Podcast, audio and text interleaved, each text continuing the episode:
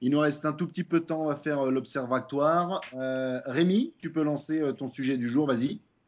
Oui, bon, il y, y, avait pas mal de, sujets intéressants cette semaine. Alors, euh, notamment le, le, cas John Terry, j'aurais mis revenir, mais bon, vous imaginez que je trouve que, que le, pour l'instant, le fait que Chesney n'ait pas prolongé est une aberration. je voulais me concentrer euh, surtout sur le, la, la, polémique du, du, prix des billets en Angleterre. Donc, ça fait pas mal de bruit cette semaine. Alors, je vous, je vous, je vous explique rapidement les faits. Donc, Liverpool se déplaçait à Sunderland. Et donc la, saison prochaine, les, propriétaires du club avaient prévu d'augmenter le prix de, certains tickets. Donc les tickets le, les plus chers allaient passer euh, à 77 livres, sterling le, le, billet, alors que l'abonnement à la saison allait, euh, pour, certaines places évidemment, passer à 1000 livres. Donc c'était la première fois à Liverpool, donc c'est assez symbolique. Et donc les supporters ont voulu marquer le coup, c'est-à-dire qu'à la 77e minute, donc le prix du, billet le plus cher la saison prochaine, 10 000 supporters ont, quitté le stade euh, dans, cette opposition face à Sunderland. Il y a Klopp qui est intervenu après pour pousser les, supporters et les, et proprios à, trouver un compromis. Et finalement, les, les propriétaires ont, changé de, braquet, se sont excusés auprès des, des supporters et ont annoncé le, fait que le prix des billets allait être, être gelé euh, pour les deux prochaines saisons à Liverpool. Donc évidemment, les supporters ont, ici gagné une belle bataille. Ça fait un petit moment qu'on qu commence à en parler euh, en Angleterre avec des, des, mouvements de supporters. Il y a Tony Pulis qui a, lui pris la parole, donc entraîneur de, de West Bromwich, qui a déclaré donc pour le, prix des, des, billets à l'extérieur, des matchs à l'extérieur, il a déclaré que, que ces billets ne devraient jamais dépasser 10 livres sterling, puisqu'évidemment il y a déjà le prix des transports qui est assez important et donc il fallait pas que les, supporters ne, ne, deviennent les vaches à lait des clubs alors que les clubs de l'autre côté récupèrent énormément d'argent, vont en récupérer encore plus avec les droits télé. Et donc, euh, en plus de ça, donc il y a, en Angleterre une, fédération des, supporters de foot, la FSF, qui, qui elle mène des, mène des actions pour là encore euh, notamment agir sur, sur le, prix des, billets à l'extérieur. Mais donc voilà, on a un phénomène global qui, qui, me, qui me semble intéressant, qui me tient à cœur aussi, et qui fait que les, supporters commencent à en avoir ras-le-bol du prix des billets en Angleterre, qui, qui, sont, qui sont pour beaucoup euh, absolument abusifs, d'autant plus qu'on voit qu'il y, y, a des moyens, des, des, revenus, notamment avec les, avec les droits télé, qui, qui sont énormes. Et les supporters en ont tout simplement marre de, de, de devenir de, de, véritables vaches à lait en ce qui concerne les billets. Alors tout ce qui est merchandising, maillot, euh, etc., c'est du gadget et les, supporters peuvent choisir. Mais quand on veut supporter un club, on, a envie d'aller voir, les matchs. Et, euh, c'est vrai que l'augmentation euh, du prix des billets à des, sommes folles, 77 livres sterling quand même, ça fait presque 100 euros pour, le meilleur, le meilleur le billet le, plus cher, par contre, ça devient, c'est devenu absolument délirant et, je voulais souligner cette, belle démarche de la part des supporters de Liverpool rapidement pour réagir là-dessus avant Ali ton, ton sujet, c'est quelque part si je veux faire l'avocat du diable, on sait pourquoi l'Angleterre a fait ça. Hein. Ils ont voulu euh, ils ont voulu un petit peu nettoyer leur tribune et faire une sélection des supporters par l'argent. C'est euh, triste, c'est terrible, mais euh, il y a quand même une raison là-dessous. L'augmentation du billet très cher comme ça à Liverpool, bon, c'est ouais, assez terrible. Mais l'origine de ces de ces tarifs très élevés en Angleterre, c'est euh, on le sait tous malheureusement, les problèmes qu'il y avait eu dans les années 70-80 euh, avec le hooliganisme notamment. Ali, à ton tour, vas-y. Alors moi, je, après cette parenthèse supporterisme, moi je voulais parler de l'histoire récente dans la vie de Harry Harter, donc ce milieu de terrain international irlandais, bien que né en, Angleterre, qui joue euh, à l'AFC Bournemouth. Donc voilà, on, je crois pas qu'on ait encore eu l'occasion même de peut-être si on a dit son nom, ouais, si on a dit son nom déjà dans l'émission, quand même, c'est vrai. Euh, donc voilà, son histoire, elle date un petit peu, ça date de début décembre.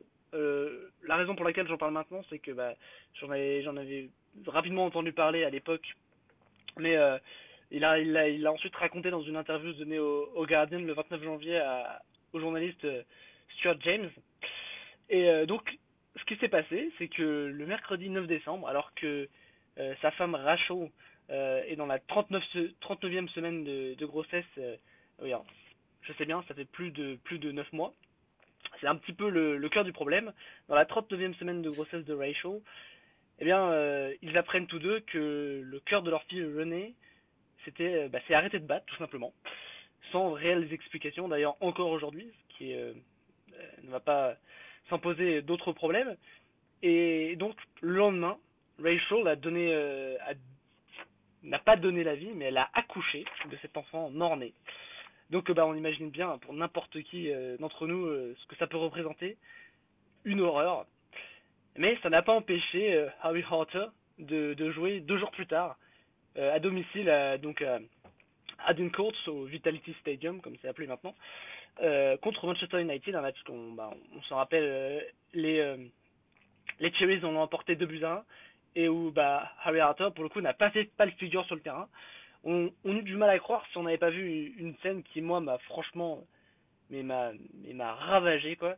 On, on, a eu du mal à croire que bah, le monsieur était en deuil d'une personne qui n'avait pas vraiment eu le temps de vivre à part dans son esprit.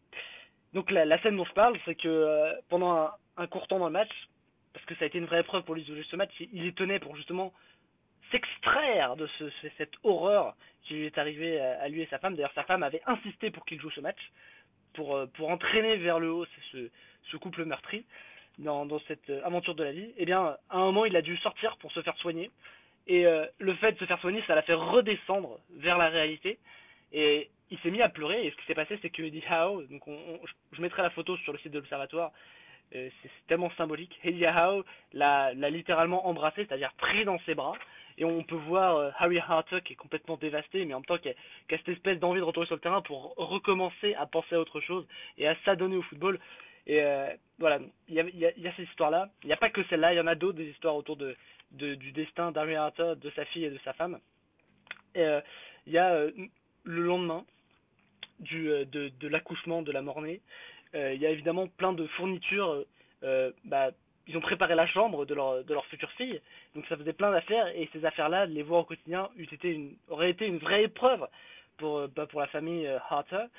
Et donc ce qui s'est passé, c'est que euh, la femme du d'un des meilleurs amis de, Harry Harter, qui n'est autre que le, chef du recrutement des Cherries, donc euh, euh, le, prénom je sais plus c'est Hughes, et les joueurs Simon Francis et Charlie Daniels, qui euh, tous deux sont, sont, des titulaires en puissance du côté des Cherries, sont venus chez lui d'eux-mêmes le lendemain, afin bah, de, soulager de cette tâche horrible le couple.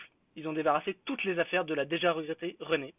Donc ça donne un petit peu une idée. Alors, moi, je voulais aussi parler de cette histoire en dehors du côté poignant, de la solidarité qui régnait dans ce club de Bournemouth AFC.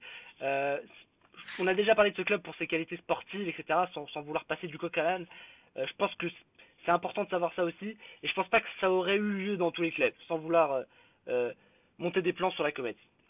Donc voilà aussi, je voulais souligner. Oui euh, non, non, mais je, je, voulais juste terminer ton intervention, c'est juste. Euh. Oui, je voulais juste parler du, du professionnalisme du, du monsieur. Euh, donc évidemment, sur le terrain dans la semaine même, après discussion avec Howe, moult discussions, évidemment, c'est pas évident de se dire que le, le joueur ne va pas craquer lui-même sur le terrain pendant le match, puisqu'il était quand même, bah, il a versé beaucoup de larmes. Hein. Les glandes lacrymales ont donné pendant ces temps-ci.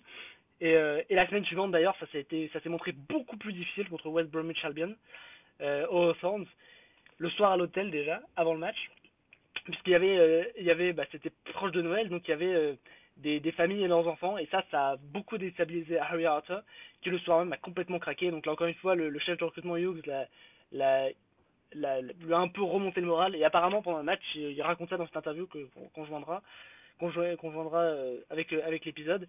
Euh, il n'était pas du tout dans le match et c'est la seule fois dans sa vie que ça lui sera arrivé. Il espère que ça ne lui arrivera plus jamais et il a pris ça vraiment comme un déclic. Qui, il fallait, il fallait qu'il s'extrait, euh, je, répète ce mot, de, ce, de cet horrible moment de vie.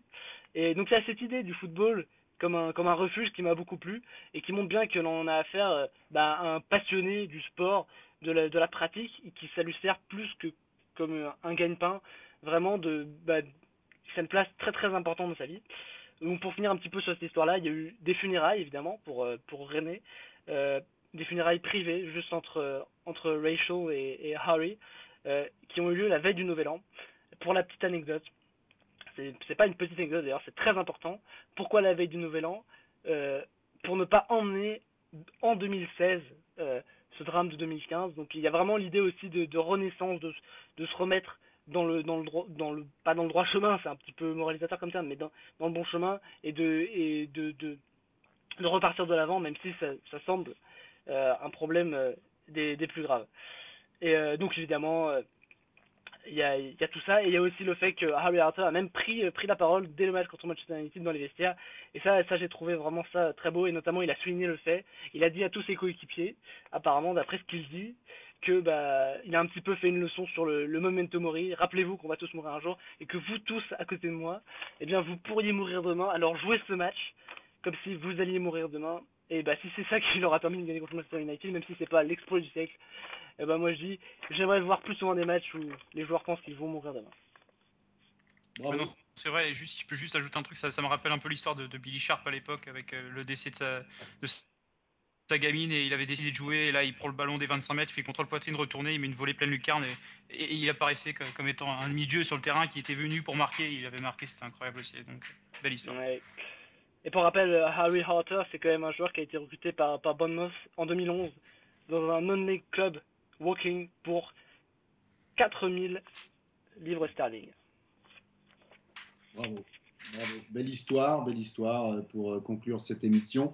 Merci messieurs d'avoir été avec nous. Merci à tous les auditeurs. N'oubliez pas de nous retrouver sur euh, la page Facebook de l'Observatoire, sur Twitter et sur le site évidemment. Et on se retrouve bientôt pour une prochaine émission. Salut à tous.